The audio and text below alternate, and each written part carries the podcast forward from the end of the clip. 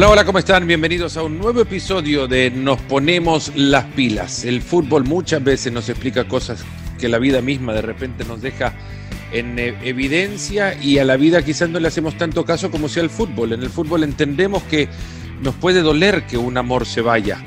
Y eso es lo que está sintiendo el barcelonismo ahora. Muchas veces en la vida a los amores los dejamos ir y nos hacemos creerlos fuertes, tanto como que es suficiente como para creer que se puede vivir sin ellos. En el fútbol aparentemente cuando los amores, por lo menos el gran amor se va, da la sensación que sin ese jugador no se puede vivir más. El 24 de agosto la noticia fue el burofax de Messi. Internet, no digo que colapsó porque la India no le prestó más atención que a sus asuntos eh, locales, tampoco Estados Unidos ni Canadá, pero da la sensación, o al menos a quienes estamos metidos en esto, que el Internet para lo que tenía que servir ese día era para hablar de Messi.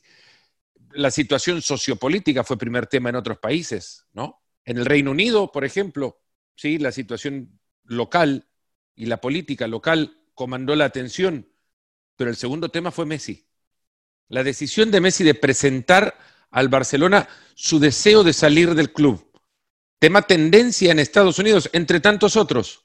No digo que fue el primero, pero sí fue uno de tantos temas que fueron tendencia, incluso hasta dos días después de que saliera la noticia. Hoy le damos la bienvenida a Marcos López, periodista de El Periódico en Cataluña, ya segunda ocasión que nos acompaña en el programa y lo reitero lo, o refuerzo el, hecho que es por segunda ocasión que aparece, porque no es ningún elogio, creo, esperaría. Eh, a mí sí me sirve de, eso, pero es segunda vez que aparece en el programa y no son muchos.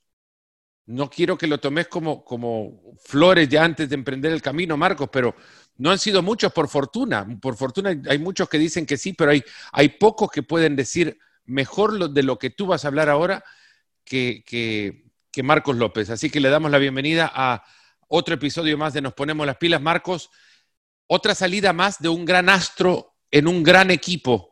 ¿Por qué son tan tumultuosas regularmente? ¿Cómo estás? Muy bien, Fernando. Con mucha presión, te lo dije la primera vez. Para mí también esta segunda eh, se dobla la presión porque meterte en la casa de una persona como tú y a través de, ti en, la casa de, miles y miles de personas que, como decíamos aquella vez, están en el gimnasio, están en su casa o están en cualquier lugar escuchando esta, esta conversación eh, en la que no tenemos fronteras, para mí es primero un honor, un privilegio y una presión añadida. Y, en el momento en que, en que lo estamos haciendo, un momento de máxima ebullición, un momento en que estamos asistiendo a algo histórico. Es decir, estamos viviendo, eh, creo que era Liam Gallagher, el cantante de Oasis, que decía eh, el primer hombre que pisó la luna. Y el City podía ser el primer club que ficha a Messi. O sea, porque no hay ningún club que haya fichado a Messi. O sea, Messi solo ha llevado dos camisetas, la de Argentina, bueno, o la de Newells cuando era pequeñito, y la del Barça. Es decir, eh, lleva más tiempo aquí en Barcelona, que lleva 20 años, que en su país, que, estuvo apenas 13.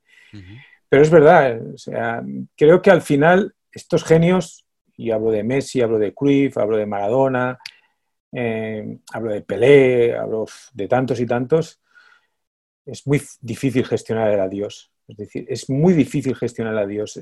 son tan grandes, son tan impresionantes, son tan eh, difíciles de gestionar en el día a día y también difíciles de gestionar en su adiós. Pero aquí yo creo, no sé lo que va a pasar, porque cuando estamos hablando ahora mismo todavía no hay una resolución, no sé lo que va a pasar. Pero aquí yo lo simplificaría, si me permites, Fernando, en una cuestión de piel. Tiene 33 años, ve que el tiempo se le acaba y es el momento de irse. Y es, durísimo para él, ¿eh? porque es muy duro para él, porque no se va él solo, o él y su mujer. Eh, se podría ir él, Antonella y sus tres hijos, Tiago, Mateo y Ciro y todos sabemos lo que representa levantar un campamento y cambiarte con 33 años y ese desgarro que él vivió cuando era un niño, ahora lo puede trasladar a sus hijos que están cómodamente instalados en Castelldefels, en Barcelona, en Cataluña y en España. Y ya sabemos lo que significa mover a una familia y lo que significa para un jugador encontrar el, este famoso entorno ideal para poder ejercer la profesión con la alegría plena que te exige tu propia figura. Eh, a Messi lo que muchos le, le, quisieran dar ahora, en premio por esos 20 años en el Barcelona, por haber hecho y elevado también los registros, que no es estadística todo lo que mide a un futbolista, ni mucho menos, pero los registros estadísticos los duplicó. Existía un, un gran goleador del Barcelona antes de Messi y ahora queda a la mitad de goles que Messi ha convertido en César. César tenía, bueno, un, estaba en el umbral de la lista de goleadores y apareció Messi y parecía que lo iba a superar, pero no pensábamos que lo llegaría a duplicar, incluso a superar sus números de tal forma. Pero aparentemente eh, el barcelonismo e incluso el fútbol más neutral le quisiera dar a Messi la posibilidad de ser feliz. Y, y, no te garantiza que sea la felicidad afuera del Barcelona porque todo lo que antes has mencionado es parte misma de la felicidad plena. Si los chicos en el cole no pueden hablar bien el idioma, en el cole los chicos no la van a pasar bien. Quisiera, bueno, uno quisiera creer que sí y se pueden adaptar rápido, pero es un tema que atender y, seguro eh, muchas cosas como esas pasan también por la cabeza de un jugador a la hora de decir de acá me voy, pero sobre todo de acá donde ha estado tanto tiempo. Claro, es que es, es, que es fundamental en ese aspecto, porque, porque, porque tienes que entender que, que, estamos hablando de, de, un jugador de 33 años que nunca ha salido de Barcelona. O sea, cuando digo nunca, es nunca. Y a partir de ahí, ¿cómo lo gestiona eso con su familia? ¿Cómo lo gestiona con sus hijos?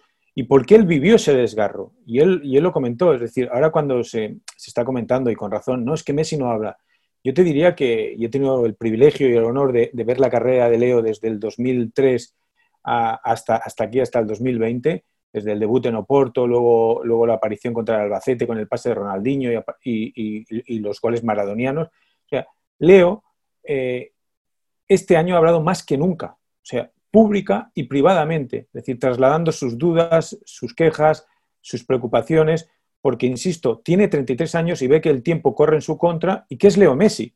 Y tampoco debe ser nada fácil ser Leo Messi cada día de tu vida y estar a la altura tú mismo, exigiéndote de, ser Leo Messi cada día y en cada momento, castigado por la derrota de Roma, castigado por la derrota de Anfield y desnudo, como queda él, como queda el equipo, como queda el técnico, que ya no está, se tiene, como queda el club tras aquel 2-8 de Lisboa. Eso, para alguien tan competitivo, tan extraordinariamente competitivo como Leo, eso lo va a llevar siempre aquí marcado. Él siempre decía en la semifinal de Champions contra el Chelsea, el último partido europeo del Barça de Guardiola, ¿te acuerdas que falló el penalti y lo, estrelló al larguero? Y él siempre decía que esa espinita le iba a llevar. Imagínate eso, que es nada comparado con el 2-8, comparado con el 4-0 de Anfield, comparado con el 3-0 de Roma, comparado con la Juventus, comparado con el Paris Saint-Germain. Ya sé que alrededor de Leo hay una industria, ya sé que alrededor de, de Leo hay, hay hay un movimiento mediático que ahora eh, eh, el, planeta, desgraciadamente con el tema de la pandemia, eh, tiene dos ejes, que es la pandemia y, en el plató global es todo el mundo te pregunta qué va a pasar con Leo, pero al final es una persona y al final se encierra en su casa con su gente, con su mujer, con sus hijos, a la visita de su padre y tiene que tomar una decisión que puede cambiar y no solo puede cambiar el futuro inmediato, sino te diría el futuro a largo plazo, cómo él se porque él quería quedarse a vivir en Barcelona y igual se queda a vivir en Barcelona, pero cuando deje el fútbol, cómo él reconstruye todo ese ligazón que puede romper, que es muy difícil, pero vamos a ver lo que pasa. Hay un momento en la carrera de cualquier deportista, pero sobre todo en la élite y, cuando te encontrás en una posición a donde eh, no tenés que jugar al fútbol para ser la figura más importante de tu deporte, como el caso de Leo Messi ahora, que puede, eh, entre los días que no juega, sigue siendo el mejor y, aparece y está siempre en el escenario eh, principal y mediáticamente tiene una cobertura única y especial, los jugadores, el deportista, debe en algún momento dar una vuelta a su esquina, a la esquina de sus recorridos, o en su recorrido encontrar esa esquina en la que le hace ver, bueno, el, final está más cerca y contemplar las formas en las que se va a ir. Eh, alguna vez conversando con gente cercana a, a Messi, las conversaciones ya un par de años atrás, dos años atrás, giraban alrededor de sus últimos días como futbolista, pero nunca contemplando que fuesen lejos de Barcelona e incluso al analizar lo que existía afuera para poder arropar las ambiciones y expectativas de Messi y hacia Messi, no había muchos destinos. Y ya se conocen los dos más interesados, París y Manchester, pero todo pasaba por darle tiempo a sus hijos para que crecieran lo suficiente para ser conscientes que vieron jugar a su padre. Ese era el deseo de Messi hace un par de años, esperar a que sus hijos crecieran y ver y que lo vieran jugar en el Barcelona. Algo se tuvo que romper para que Messi pensara que sus hijos podían crecer lejos de Barcelona y verle jugar lejos de Barcelona. Se han roto muchas cosas, Fernando, se han roto muchas cosas y durante mucho tiempo. Para que alguien que nos escuche esté tranquilamente en cualquier lugar del mundo, eh, una decisión así no se toma por una pataleta, una decisión así no se toma por una rabieta, una decisión así de este calado, de esta dimensión, no se toma porque el Barça comunica a Luis Suárez, que es tu íntimo amigo, que no cuenta con él porque, insisto, no es una decisión deportiva. Obviamente es una decisión deportiva, pero es una decisión vital, es una decisión de vida y eso es muy trascendente. Y él ha ido acumulando pequeñas cosas, pequeños desencuentros y no sé, meterte en la cabeza de Leo es, y en la cabeza de cualquier otra persona es muy difícil y, muy complicado. Aquí nos hemos pasado 10, 12 años que decíamos, hay que interpretar los silencios de Leo. Pero es que ahora no hay que interpretar los silencios de Leo, porque Leo ha hablado este año y ha hablado con más contundencia, con más energía que nunca hacia el club, no hizo todo lo posible para traer a Neymar, hacia el presidente, eh, tenía que estar Puyol de director técnico y no Erika Vidal, hacia el propio Vidal, eh, hacia el propio Setién, eh, todo arrancó mal cuando en el mes de diciembre, en el mes de enero se toma, él dice febrero y luego matiza porque él sabe dónde está la frontera, la frontera es entre Valverde y se tiene. Eh, si vais a cambiar de entrenador, elegir a la persona que nos puede dar el nuevo impulso, no coger a otra persona como es Quique Setién. En el fondo, él iba lanzando mensajes. Y cuando tú, al final intentas sumergirte y disociar lo que es Leo Messi jugador, Leo Messi industria, Leo Messi mejor jugador de la historia, uno de los mejores de la historia, y, te metes en su cabeza, hay un momento que él le tiene que decir a su padre o a su, o a su abogado, enviamos el burofax ese momento para él es muy fuerte, porque él es consciente que está ya rompiendo con lo que es su vida. No sabe lo que va a pasar después del, eh, del pero él, con ese documento, que para mí no es, como mucha gente puede entender, no, es que ahí empieza todo. No, ese es el punto y final. Ese es el punto y final de una serie de deseos que ha trasladado al club, que ha trasladado al presidente, que su propio padre ha trasladado al club. Es decir, bueno, es que os lo he dicho de todas las formas posibles y ahora aquí está el documento legal que para que sepáis que voy en serio.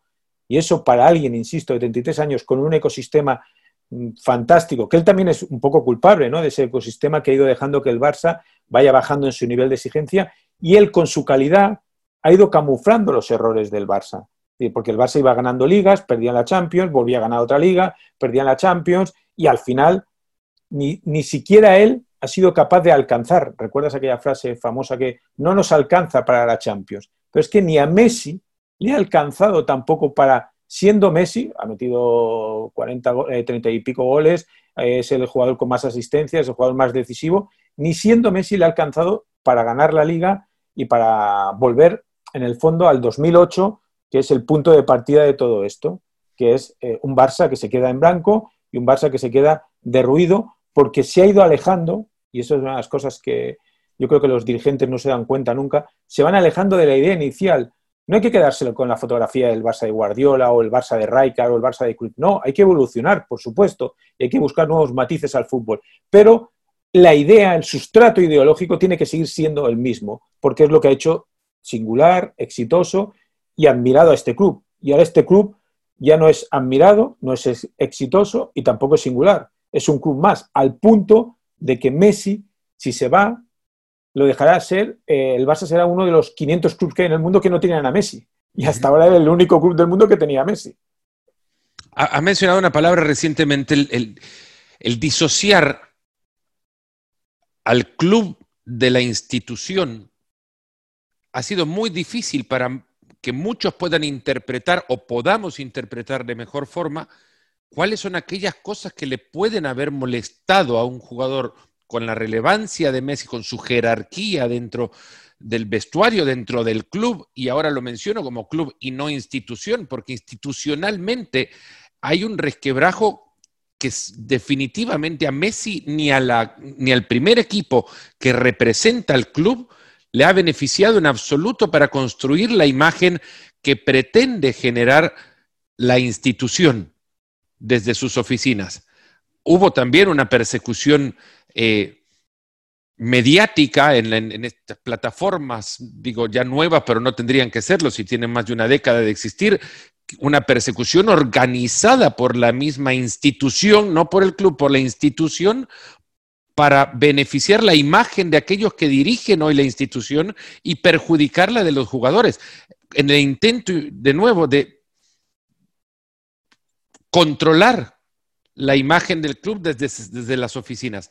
Eso seguramente también a Messi le tuvo que haber eh, llegado a tocar muchísimo, pero cuando de nuevo interpretamos o intentamos interpretar el porqué de una decisión como esta, de enviar el burofax al margen de que lo que suceda, porque en el tiempo que ahora grabamos esto se está, se está dando, se gesta en este mismo instante, eh, a Messi le ha beneficiado, Messi le ha entregado mucho al, al Barcelona como club. La institución le ha dado poco recientemente. Y, el, y eso, eh, el disociar club de institución, ayuda a interpretar con quién está molesto Messi. Es fundamental. Eh, es decir, eh, creo que, y eso, por eso se está esperando con mucho interés, con mucho deseo, con mucha atención, lo que diga Messi. Y, y Messi, y lo que diga Messi es, Messi está en el plano de club, el Barça, la institución que le acoge con 13 años y a la cual él le da una dimensión planetaria, pero las personas que dirigen esa institución. Son dos planos absolutamente distintos. Y, no es un plano que, eh, venga de ahora. Es decir, eh, si, analizamos en, los 20 años de la historia del Barça de Messi, Messi ha tenido cuatro presidentes. El primero fue Gaspar. Cuando él llega, en el año 2000, para poner un poco de contexto, el Barça está en llamas. Se acaba de ir Figo al Madrid, eh, 10.000 millones de pesetas, 60 millones de euros y el club está destruido. Tan destruido que le cuesta luego cinco años volver a ganar. Y en ese periodo llega un chico argentino de 13 años y, eh, lo que menos piensa Gaspar y la institución es en, firmar el contrato a un chico que sí, que es muy bueno, que tiene mucho talento. De hecho, recordamos todos los dos, tres meses que está Messi esperando hasta que se produce la famosa escena de la servilleta, el contrato de la servilleta, porque el Barça, como club, tenía muchas otras preocupaciones antes que fichar a un chico de 13 años, por muy bueno que fuera. El siguiente presidente es Laporta. Es el presidente con el que mejor conecta. Es el presidente con el que hay una piel que sigue existiendo todavía, hay un feeling, hay una química. Es el presidente que, de hecho, le hace cinco renovaciones eh, hay una mm, en el 2005 cuando está Messi, que tiene 18 años en aquel momento, si no recuerdo mal, está jugando el Mundial Sub-20 de Argentina y Chiqui Beristain, que es el secretario técnico, tiene que coger un avión inmediatamente y presentarse en Holanda y firmar el primer contrato profesional de Leo, porque Leo se está saliendo con la Argentina, que luego es campeona del mundo sub-20, con el Kun Agüero y compañía. Entonces, ese es el primer contrato y luego en tres años le hacen cuatro renovaciones. Pero cuando la gente piensa que Leo se valora por dinero, obviamente todos, yo soy profesional, tú también, todos queremos ganar dinero, pero hay un momento en que tú lo que necesitas es un ecosistema, tú lo que necesitas es un hábitat donde tú te puedas expresar deportivamente y te sientas arropado. Ese hábitat se lo da eh, la porta. La porta, primero con Raikar, al que, al que Leo elogia cuando una vez ya está fuera Raikar, porque dice, me ha sabido llevar con calma, con tacto, con paciencia, me ha sabido gestionar, porque claro, cuando te aparece en el Gamper contra la Juventus, aquello es, Dios mío, ¿de dónde ha caído este, este marciano? ¿no? Porque estaba en la cantera del Barça, sí, era muy bueno, pero ¿de dónde ha caído este marciano? Que Capello se acerca a Raika en el descanso y dice, ¿me lo, eh, eh, ¿me lo puedo llevar un momento? Y dice Raika, no, no, no te lo llevas porque este se queda aquí. Entonces, con la porta, Fernando, él tiene la química. Luego llega Sandro Rosell. Sandro Rosell hay una relación de frialdad, de desconfianza, eh, de hecho, Rosell ficha a Neymar en el 2013 y sin que nadie le pregunte en aquel momento, va a una entrevista a TV3, la televisión de Cataluña, y dice que había hecho una encuesta en la que preguntaba a los socios del Barça qué le parecería si se vendiera Messi. Año 2013, dice, por amor de Dios, ¿quién está pensando en eso? Dice, y él mismo da la respuesta, dice, solo un 2% de los socios querían vender a Messi y luego ya eh, disfraza la respuesta y ya... Pero claro, es que en qué cabeza pasaba por vender a Messi. Y luego, eh, esto es en septiembre del 2013 y en enero del 2014 eh, llega todo el escándalo Neymar, todo el tema del fichaje, presenta la dimisión y se queda eh, Bartomeu de presidente. Y con Bartomeu solo hace dos renovaciones. Una es en el 2014, en el verano del 2014 precisamente, con muchísimos problemas, al punto que cuesta incluso hacer la foto oficial. Cuesta hacer la foto oficial porque Leo se va al Mundial de Brasil y cuesta muchísimo. Al final se encajan, luego se alega problemas de agenda, pero se encaja y hay una foto en la cual el Barça comunica que se ha renovado a Messi. Y la segunda y última ya, ya te indica la desconfianza que tiene Leo hacia, hacia, la, hacia la actual directiva, que es en el, se firma, se llega al acuerdo, perdón, en julio del 2017, un mes antes de que se vaya Neymar al PSG, y ese, ese, ese verano para mí es el que cambia todo. Porque de julio a noviembre, que es cuando se escenifica la firma, con foto incluida del presidente y, Leo en la, en la, zona presidencial del, del Camp Nou, ahí cambia todo.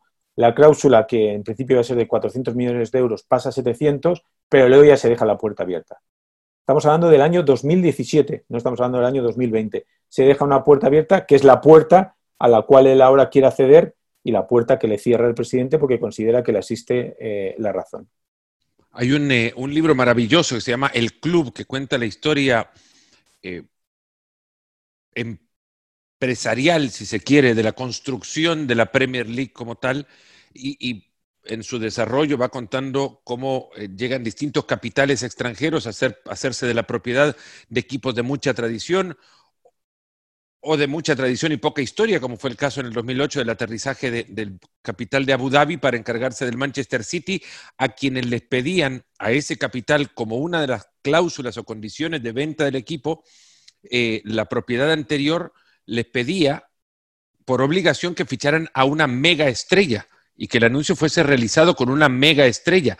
El eh, problema es que mm, ellos contaban con, con recursos, ese no sería problema. El problema es que no tenían tiempo para llevar adelante la negociación para contratar a una mega estrella. Buffon cuenta recientemente en un documental del Paris Saint Germain, eh, el año pasado, cuando estaba en el Paris Saint Germain, que lo contactaron pero que justo había muy poco tiempo para evaluar la propuesta y decidió continuar en la Juventus.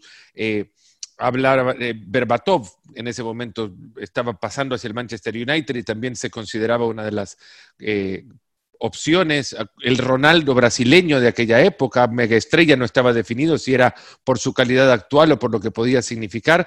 Y entre todo el griterío que uno se imagina en, la descripción de la escena que hacen en el libro y que después eh, corrobora Gary Cook, el ex CEO de, consejero delegado del Manchester City, en una entrevista al The Athletic, en ese griterío y el bullicio, quizás la turbulencia misma generada por la necesidad de contratar una mega estrella, alguien dijo Messi y alguien respondió enviando una oferta por Messi al Barcelona. El Barcelona responde en el 2008 a la Premier League, no al Manchester City. Les dice, esto es así.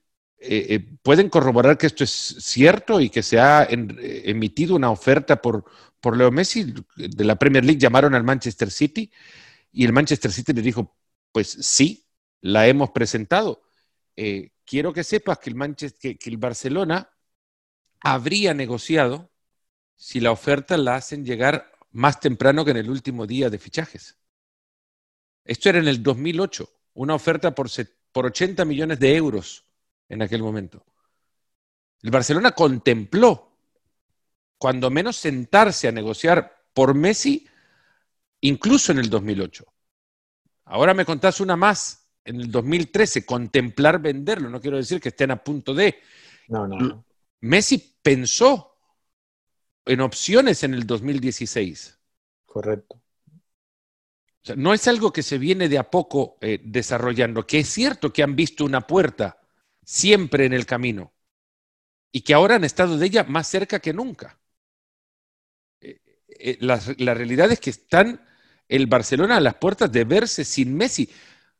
Puede terminar de la mejor forma y, en un pasillo de flores. Y abrazados todos, pero la realidad es esa y el Barcelona no se ha construido para vivir sin Messi, aún. No, en absoluto. Y este Barcelona menos aún, porque este Barcelona eh, ha entregado tanto a Messi, cuando digo ha entregado, Es curioso porque la relación entre Bartomeu y, Messi, eh, insisto, está llena de desencuentros, especialmente en los últimos dos, tres años, y, si, ponemos el foco desde septiembre hasta aquí, pues los desencuentros son totales. Eh, pero eh, es curioso porque es un presidente que le ha dado todo.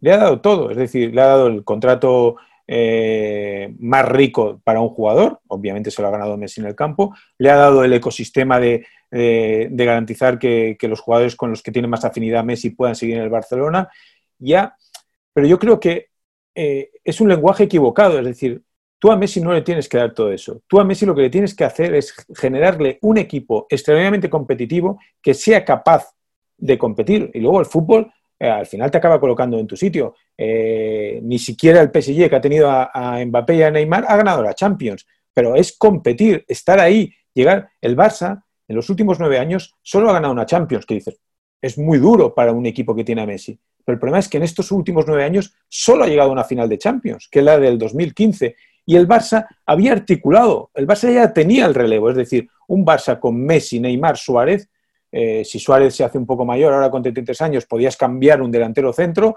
incorporar otro delantero centro y, la máquina iba a rodar, iba, iba, iba a seguir rodando porque al final había muchísima calidad y porque en el fondo Neymar no se quería ir, como se demostró el año pasado, no se quería ir al, al, al PSG y Neymar se equivocó y asumió el riesgo y ahora Neymar yo creo que ha encontrado en esa final perdida de Lisboa la gasolina y la motivación para intentar demostrar que él puede ganar una Champions con el PSG. Y creo que el Barcelona no es darle todo a Messi. No, si no es un problema de dinero, no es un problema de contrato, no es un problema, no, este entrenador, no. Al final Messi, yo creo que ahora está en su cabeza. Yo siempre digo, y, estas palabras se pueden usar en mi contra a partir del momento que si Messi se queda, es que Messi se ha ido del Barcelona ya. Messi está fuera del Barcelona. Ahora, en un intento desesperado, igual lo rescatan y lo recuperan, pero ya no es, ya no es lo mismo. O sea, Messi imagínate para un chico que eh, desde hace 20 años acude cada día al Camp Nou, a la ciudad deportiva, ¿cómo puede estar viviendo esta semana en que él le quitas el fútbol y le estás quitando su vida? Le estás quitando su vida, insisto, sí, ya sé que gana muchísimo dinero, ya sé que es una estrella, ya lo sé, todo eso lo sé, pero a él, ese espíritu que le mueve, se, eh, lo has quitado. Y esta semana no ha ido a la ciudad deportiva. Por vez primera en 15 años, no ha cogido el coche y ha ido hacia, a entrenar, a jugar, a estar con su gente, a estar con sus amigos. Por eso yo digo, y se me ha criticado mucho, pero bueno, eh, que ya se ha ido. igual lo recuperas y lo rescatas, pero él ya de su cabeza no hay un papel que lo una, no hay algo emocional que lo una al club de su vida y él está fuera del Barça. Ahora vamos a ver si el Barça es capaz de recuperarlo, pero y luego la siguiente pregunta, ¿te interesa un Messi así para un año? Ese es otro asunto y otro debate. El documental de, los Bulls de Chicago creo que expuso en, en, otra dimensión, no quiero decir la dimensión plena, porque eso creo que jamás solamente los, los eh, círculos muy cercanos e íntimos de, una figura tan importante en cualquier deporte, como el caso de Michael Jordan en el, en el básquet, eh, pero sí expuso de una manera única y singular a esa figura dentro de un entorno el cual domina. Es como llevar al ponerle una cámara, una GoPro en la nuca a un león y conocer, y, conocer la jungla a partir de su, de su mirada. Y se vio la jungla, que puede ser el vestuario de un equipo profesional en el más alto nivel, desde la mirada del mejor jugador líder de ese vestuario, dueño de una superioridad eh, arrolladora en lo deportivo y en, lo personal también, porque su personalidad así se mostraba. Messi es el mismo caso. Es el mejor en lo que hace, es el mejor de su vestuario, un vestuario de un altísimo nivel y en consecuencia, creo, aceptablemente tan tirano como puede ser el tirano que ha sido Michael Jordan. Pero a Jordan la tiranía se la aplaudimos porque la hemos visto en acción y pide cosas que él haría por su equipo. A Messi se le ha cuestionado también una tiranía en el vestuario. No la hemos visto todavía, pero se habla de distanciamiento con muchísimos jugadores del vestuario y no nos imaginamos hablándole a su equipo como lo, hablaría Jordan a su equipo. Entonces, hay dos términos, dos niveles, dos, dos, planos de tiranía a donde una parece aceptable y la otra es extremadamente cuestionable, pero parten del mismo lugar, de la mejor figura que el deporte que practican conoce. Sí, además aquí hay un componente en ese, en ese nivel de los dos planos, eh, Fernando. Eh, es verdad que se le acusa, eh, como todos los grandes genios, como lo fue Di Stefano en su momento, como lo fue Pelé, como lo fue Cruyff, o sea, como lo fue Cruyff de jugador, yo lo viví más de entrenador aquí en el Barça, era, era, era palabra de Cruyff, a Cruyff le llamaban los jugadores del Dream Team Dios, o sea, porque nunca se equivocaba, era Dios. Si él decía una cosa y pasaba, ya, eh, ya os avisé. Si él decía eso mismo, pero no pasaba, no me habéis hecho caso, por lo tanto, si hubierais hecho lo que yo os he dicho, no hubiera pasado. O sea, y era coloquialmente los jugadores, el propio Kuman, el propio Laudrup, el propio Stoikov, Chiqui Begiristain, imagínate toda la secuencia que ha ido dejando la herencia de Cruyff, que ahora son lo que son. O sea, Chiqui Begiristain es el, es el arquitecto del City, Guardiola es el arquitecto del City, Kuman es el nuevo arquitecto del Barcelona, ah, estamos hablando Zubizarreta, que en su momento eh, ha hecho una carrera extraordinaria. De hecho, de hecho, la última gran revolución con éxito del Barcelona es 2014 y lleva la firma de Zubizarreta porque trae a Luis Suárez, trae a Ter Stegen, trae a Bravo, trae a Rakitic y es lo que le da eh, la armonía a un equipo que, explota también en el vestuario, pero de esa explosión, de esa colisión entre Luis Enrique y Messi, sale el tridente y sale el triplete. Entonces, con Messi pasa todo eso, pero es que además a Messi se le cargan cosas que él dice, si tanto caso me hubieran hecho, Neymar sería jugador del Barcelona. Mm. Tanto Lo habría sido de nuevo también. Claro, claro. Pero entonces se dice, eh, es verdad que manda, por supuesto que manda, y, mucho que manda, pero yo creo que el poder, en ese aspecto, eh, el club no ha sabido hacer el Jerry Krause, el, general manager de los, eh, de los, de los Chicago, le hacía el contrapoder.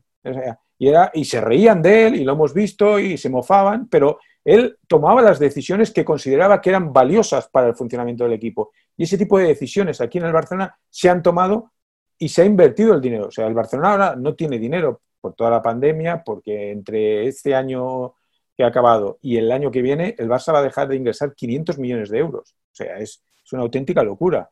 200 millones este año y 300, 220 este año y 300 en la, en la temporada que viene.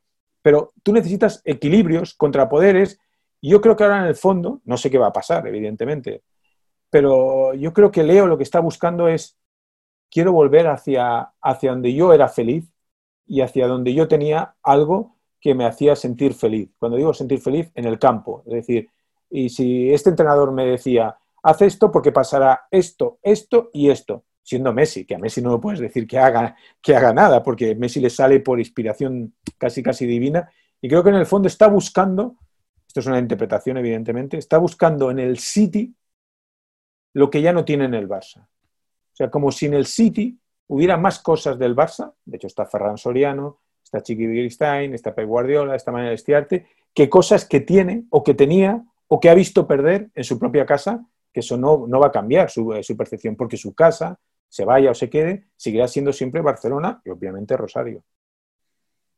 Todo lo que pueda pasar de acá en más es, es interpretable, pero lo que has dicho es, es totalmente cierto. Messi, es que como cuando uno en, una, en cualquier ámbito, en el ámbito laboral, piensa en dejar el trabajo y contempla con seriedad una otra opción eh, profesional, de este trabajo ya se fue porque empieza a ver todo lo que de este lugar ya no le gusta o cuando piensas en, mudarte de, vecindario por, porque tu casa ya la encontraste más chica o muy ruidosos los vecinos o al, empezás a encontrar todo lo que está mal de aquel lugar que te acogió y en el que estuviste tan bien por algún momento. Si nada pasa y seguís en tu lugar de trabajo, en tu misma residencia, lo que sucedió en el camino de esa cabeza que pensó en algún momento irse es volver. Y ahora Messi tiene que pensar en volver si lo hace. ¿Qué encuentra hoy que le pueda hacer pensar que, que, puede volver? Quizás la posibilidad de decir adiós y de emprender un largo que sería largo y hasta muy sentimental camino de salida ¿Es Messi también el jugador que quiere ir a cada estadio a que le despidan? No, no, porque tiene un problema Messi en ese aspecto. Es que cada día quiere ser Messi.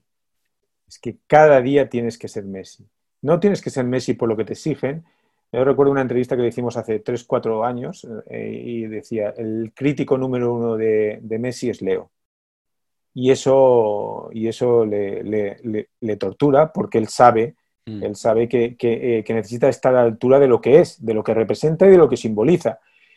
Yo no me imagino como un desfile por todos, y además en las condiciones en las que estamos ahora con la pandemia, un desfile por todos los estadios de España o de Europa, eh, despidiendo a Messi con la camiseta del Barcelona.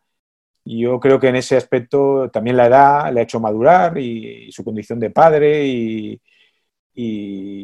se le acaba, se le acaba como a todos. Entonces él necesita, necesita volver a sentirse feliz, a volver a, disfrutar, aun asumiendo las dificultades a las, a las, a las que se enfrentaría y asumiendo a, los riesgos a los, que, a los que se enfrentaría.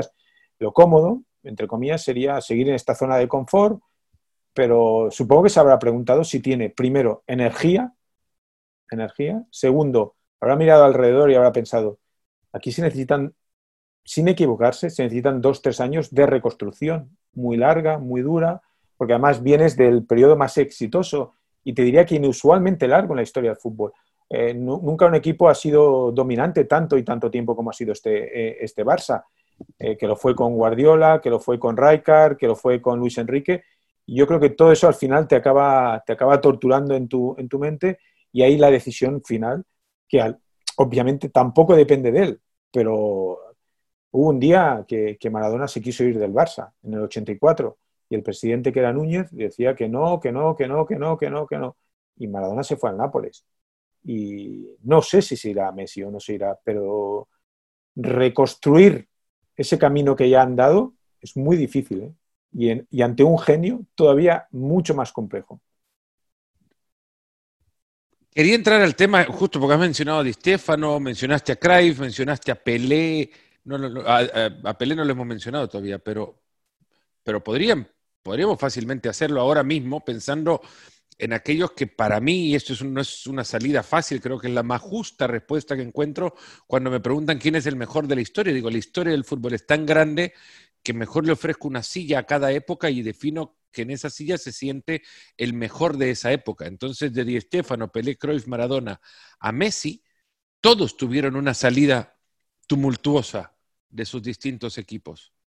Eh, Di Stefano se fue del Real Madrid por esa tiranía que antes mencionábamos, que lo llevaba a decirle a Miguel Muñoz a dónde poner a los jugadores en cierto momento de los partidos. Y en una final de Copa de Europa contra el, contra el Inter, se insultan en medio partido. Muñoz al final le dice, en el siguiente compromiso, que era un derby contra el Atlético, no lo convoca se reúnen con Muñoz y con, el, con Zaporta, el director deportivo, y con el presidente del club, don Santiago Bernabéu, y Bernabéu le dice, pues acá te puedes quedar de cualquier cosa, como diciéndole acá el club es para ti lo que quieras y te vamos a dar trabajo. Y le dijo, no, de cualquier cosa no. Quiero jugar y demostrar que puedo seguir jugando. Tenía ya 38 años, pero se fue sin partido homenaje, sin, sin, eh, sin un periodo de despedidas en los estadios que, él había hecho crecer, y se fue así al español, por la puerta de atrás. ¿Por qué hay para todas las grandes estrellas en los grandes equipos una puerta de atrás? Y lo decía Schuster en una charla con Enrique Ortego que publicó El País. Muchas veces, y leo textual, parece que las grandes estrellas se tienen que ir por la puerta de atrás. Sí, y aquí además se ha dado una, situación muy extraña, porque este club, históricamente, eh, esa puerta eh, está muy usada, está tan usada que, cuando entras al Camp Nou, giras a la derecha y dices, mira, por ahí se fue Kubala, que acabó jugando en el, español. Eh, obviamente Samitier no jugó en el Camp Nou, pero Samitier fue una de las personas más importantes de la historia del club y acabó jugando en el Real Madrid, en el Real Madrid. Por ahí se fue Figo, por ahí se fue Ronaldo eh, eh, en el 96, 97, eh, perdón, después de completar 44 goles en 47 partidos. por ahí se fue Cruyff, el hombre que cambia la historia de este club como entrenador, más que como jugador, como entrenador, el hombre que sienta los pilares de una ideología, de una filosofía que para mí ha cambiado el fútbol moderno. O sea, el fútbol contemporáneo es antes de Cruyff y después de Cruyff. Podemos meter la aportación de Saki, podemos meter otras cosas, pero Cruyff es, el hombre que con esa personalidad, con esa tiranía también que tenía Johan, eh, dice, hasta aquí, ahora vamos a jugar con tres defensas. Y el estadio, pero así literal, se echaba las manos a la cabeza, pero está loco, con tres defensas y Kuman en el centro. O sea, el, central más lento del mundo y jugaba, pues el, el, Barça jugaba. Y Cruyff, que había construido un Barça, de hecho gana la primera Copa de Europa con el gol de Ronald en el, en el 92 en la final de Wembley, en el viejo Wembley. Y, y en el 96 baja un día Gaspar, el vicepresidente deportivo, que sería el Saporta del, Barça en este caso, baja al despacho y, volaron sillas. O sea, la discusión fue de tal nivel que ese día ya, eh, esto fue un sábado por la mañana, es despedido después de ocho años de una manera no tumultuosa, mucho más volcánica, autodestructiva, caníbal, como es propio este club, y, acaba entrando Reshak en un estadio, el Camp Nou, con 100.000 personas, eh, gritando Cruyff, Cruyff, Cruyff, Núñez eh, en el palco encogiéndose, ya era pequeño, pero encogiéndose todavía más, hace salir a Jordi Cruyff, al hijo de Johan, Johan viendo el partido en los estudios de televisión, bueno, la escenografía era dramática, era dramática. Y, la, misma eh, escenografía la trasladas ahora a Leo, y dices, ¿cómo puede ser que Leo, su último partido pueda ser, ojalá que no, pero pueda ser un 2-8 en Lisboa? ¿Cómo? ¿Cómo puede ser que, y que se despida en silencio también por la pandemia, que ni el Camp Nou, que ha convertido en su jardín, en su, eh, en su, teatro de los sueños, no tenga ni, la, ni tan siquiera la posibilidad de despedirse. Es todo tan triste, es todo tan triste que al final piensas que hay, no sé, un punto dramático en, en, toda la historia del Barcelona que pensabas que habías superado con la despedida de Puyol primero, luego más con la despedida de Xavi y luego muchísimo más con la despedida de Iniesta, pero de repente este club es, es, fiel a su idea en todo, es fiel a su historia, es fiel a su tradición y vuelve a devorar a sus leyendas. Sí, había sido capaz de, poder separarse sin traumas y es más, generando, creo, imágenes válidas por lo menos para que decoren o sirvan de, buen colofón a las carreras de jugadores con los que tanto amor tuvieron. Es como que hay personajes a los que se quiere tanto en el fútbol que cuesta muchísimo desprenderse de ellos. son divorcios eh, dolorosos. Eh, a Maradona no creo que lo hayan querido en Barcelona, pero también fue dolorosa la, despedida con Maradona. Maradona se, fue a Nápoles eh, con un previo comunicado de que se iba a quedar, además. Sí, sí. Bueno, previo comunicado, exposición pública del presidente, del vicepresidente Gaspar. Ahora, es triste decirlo, pero piensas, ¿Maradona jugó en el Barça? es duro porque, porque eh, no tienes la percepción de que, juega, en el Barça. Maradona pertenece emocionalmente y obviamente deportivamente de una manera extraordinaria al Napoli y a la selección argentina porque es el dios eh, de Argentina, pero no pertenece al Barça, al club que, eh, que decidió apostar. En aquel momento estamos hablando de 1.300 millones de pesetas, estaríamos hablando de 7 millones de euros en el año 82, si no recuerdo mal. Ahí estuvo dos años en, en Barcelona y ahora, con la perspectiva que te da el tiempo, es que no estuvo. Pero es que en el caso de Leo, yo no diría ni que es divorcio, es que es tu hijo, es tu hijo. O sea, es el niño que llega, que tiene la, él la fuerza de voluntad porque su familia, su madre, sus hermanos y su hermana no, no aguantan a vivir en Barcelona y entonces se, van a Rosario y su padre hay un día que le, Jorge, que ahora es la gente y que todo el mundo lo conoce por esa gente, pero para mí es el padre, le pregunta, si quieres nos vamos, Leo. No, no, yo me quiero quedar. Un niño de 13 años que eh, eh, extraído de Rosario, colocado en Barcelona, primero viviendo en un hotel en la Plaza España, luego ya en un piso. Y el fútbol es muy importante, pero el fútbol al final te ocupa dos horas de tu vida, luego tienes muchas horas. Y él resiste y como un día hice un reportaje con los ocho entrenadores que tuvo en, en las categorías inferiores y me dijeron, dice, nunca le vimos derramar una lágrima, nunca, pero sabíamos que estaba triste. Es decir, él era feliz y se expresaba feliz jugando a fútbol, pero eh, hay muchas horas en las que tú piensas, ¿qué hago aquí? ¿Que mm. va a salir bien? ¿No va a salir bien? Claro, es Messi, pero tampoco tienes la garantía de que, te, llegó y se lesionó, estuvo tres meses sin jugar. O sea, toda una serie eh, y una secuencia de malas noticias hasta que ya empieza a explotar y ya con 16 años se lo lleva a Rijkaard aquel amistoso contra el Oporto de Mourinho en la inauguración del nuevo estadio. El, el 2-8 puede ser el último partido de Leo Messi, quizás la primera escena del último baile de Leo Messi. No sé cómo anda la productora de Gerard Piqué, pero algo se le habrá ocurrido ya. Seguro que sí, seguro que sí, seguro que sí. Tienen talento en la productora de Gerard Piqué, tienen mucho talento, seguro que se le ha ocurrido.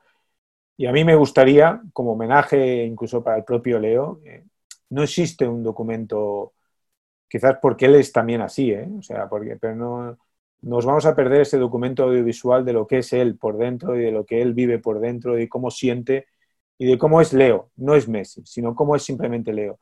Y ojalá fuera el último baile, o sea, yo estoy convencido que Kuman eh, ahora en cinco minutos eh, va a la ciudad deportiva, le abre la puerta, el vestuario le dice, aquí está, esta es tu casa, y es verdad que van a cambiar cosas y que, y que tienen que cambiar cosas en el Barça y que es obligado cambiar cosas y que el primero que lo sabe es el propio Leo, pero para hacerle un equipo eh, para que Leo disfrute esos dos, tres años que le quedan todavía al, máximo nivel. La gran pregunta es si él quiere bailar o ha elegido ya otra pareja de baile. Marcos, la verdad que ha sido maravilloso el, viaje que, hemos hecho por este, creo, trascendental momento en, en, la historia de uno de los mejores jugadores que el fútbol ha visto y creo que justo también dimensionar el impacto que puede generar en él, que en el, en el club, en la gente del club y de nuevo entender dentro de todo también los pasos que se fueron dando para llegar o para poner a Messi en el, en el lugar en el que tenía que decidir girar a un lado hacia el otro. Eh, te agradezco un montón de nuevo el tiempo que, que nos has entregado, el conocimiento, la amistad sobre todo, y esperando encontrarte para una tercera invitación al, al programa. Cuando quieras, Fernando, sabes que para mí es, te lo dije privada y lo repito públicamente, es un honor y un privilegio y una presión enorme. Porque, no, te lo digo, te lo digo con toda, con toda tranquilidad y con toda sinceridad, porque incluso en eso Messi nos ha hecho, nos ha llevado al límite. O sea, en estos 15 años que nosotros hemos trabajado con, con Messi, eh, te obliga la manera de jugar de Messi, la manera de comportarse de Messi, el fútbol de Messi te lleva como periodista al límite, al límite en, la elección de las palabras, en la elección de cómo tienes que escribir, cómo tienes que contar, porque todo era tan nuevo a cada momento que yo creo que es imposible estar a su altura. Nos hemos intentado acercar todos, pero es imposible. Incluso ahora en, estos momentos tan tumultuosos, creo que, y eso lo sabes porque lo hemos hablado muchas veces, hay que, hay que tomar perspectiva, hay que salir, hay mucho ruido. Eh, coge el coche Jorge en Barcelona y en Estados Unidos lo sabéis al cabo de cinco segundos eh, y en la India lo saben al cabo de, cinco segundos. Y creo que como nosotros, como periodistas, nuestra obligación es salir del ruido, salir de toda esta ebullición y tomar la perspectiva, porque cuando hablas de Messi, cuando escribes de Messi, cuando comentas algo de Messi, es global. O sea, es absolutamente global y tienes que tener mucha paciencia, mucha responsabilidad, que esté nuestro oficio, es decir, nosotros, yo no soy mecánico, no soy panadero, oficios a los que respeto porque cuando tengo un problema con el coche me parece el tío más valioso del mundo el que me arregla ese problema, pero el uso de las palabras es fundamental cuando hablamos y cuando, en mi caso, además escribimos en el periódico. Un jugador que definió los límites del hipérbole. Un jugador que nos obligó a ser eh, a ser cada vez mejor. O sea, tú estabas en el Camp Nou y me, duele hablar en pasado incluso, tú estabas en el Camp Nou y sentías que estabas asistiendo a algo, algo único, algo irreal en muchas ocasiones. Y eso te obligaba a estar o a acercarte a la irrealidad de lo que es Messi como jugador de fútbol. Sí, e, evaluar nuevamente los usos de la exageración, ¿no? en la descripción de eventos que, uno jamás había visto y en consecuencia se guardaba expresiones que terminaron siendo recurrentes o han sido recurrentes. Claro, llevó, llevó lo extraordinario a la normalidad y eso es también uno de los grandes pesos con los que tiene que cargar este enorme jugador. Marcos, nuevamente, agradecido. Es, poco por, lo que nos has entregado. Creo que eh, aquellos que han escuchado y han llegado hasta acá en el podcast pueden estar seguros, yo puedo estar seguro que lo han disfrutado muchísimo. Y si no, y si también lo hicieron, pero si no, escriban, manden sus comentarios, ya saben, a cualquiera de las cuentas de redes sociales para conversar y en el próximo episodio nos reencontramos. Un fuerte abrazo y gracias por haber estado con nosotros en otro episodio de Nos Ponemos las Pilas.